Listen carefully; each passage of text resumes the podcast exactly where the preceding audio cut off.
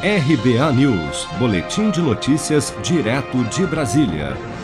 O vice-presidente da CPI da Covid no Senado, Randolfo Rodrigues, disse nesta segunda-feira à CNN Brasil que o ex-ministro Eduardo Pazuello pode ser preso caso não diga a verdade em depoimento à comissão. Para o senador, mesmo que Pazuello tente conseguir na justiça o direito de não comparecer à CPI por já ser investigado em outro inquérito, o pedido não deve ser concedido. Vamos ouvir.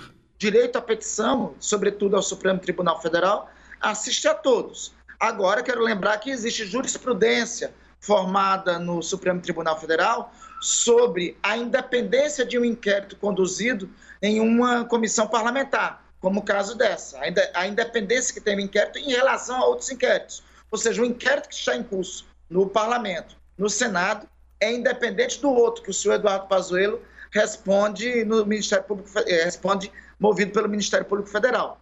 Se num, se em um, ele pode estar sendo apontado como investigado, na CPI ele não está nessa qualidade. Ele está na qualidade de testemunha. E na qualidade de testemunha ele terá a obrigatoriedade, conforme os termos do artigo 202 do Código de Processo Penal, de prestar o compromisso à verdade.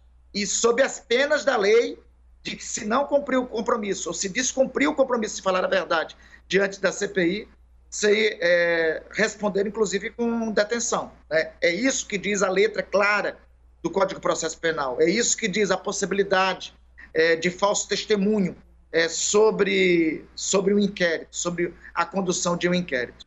O que se sabe até o momento é que, após uma reunião no Palácio do Planalto nesta segunda-feira, o ex-ministro Pazuello deve entrar com um pedido de habeas corpus no Supremo Tribunal Federal, não para faltar à CPI, mas para que ele preste depoimento na qualidade de investigado, podendo assim ficar calado ou até mesmo mentir à comissão, algo que não é permitido caso deponha como testemunha.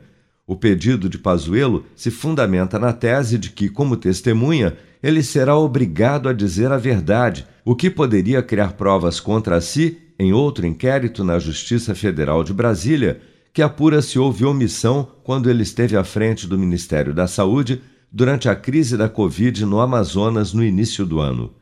O depoimento de Pazuello à CPI, que estava marcado para o dia 5 de maio, foi adiado para o dia 19, na próxima semana, por estar o ex-ministro em quarentena após ter tido contato com dois servidores que testaram positivo para a Covid-19 no final de abril. A CPI da Covid no Senado investiga as ações do governo federal no enfrentamento da pandemia, bem como o uso de recursos da União destinados a estados e municípios para o combate ao novo coronavírus.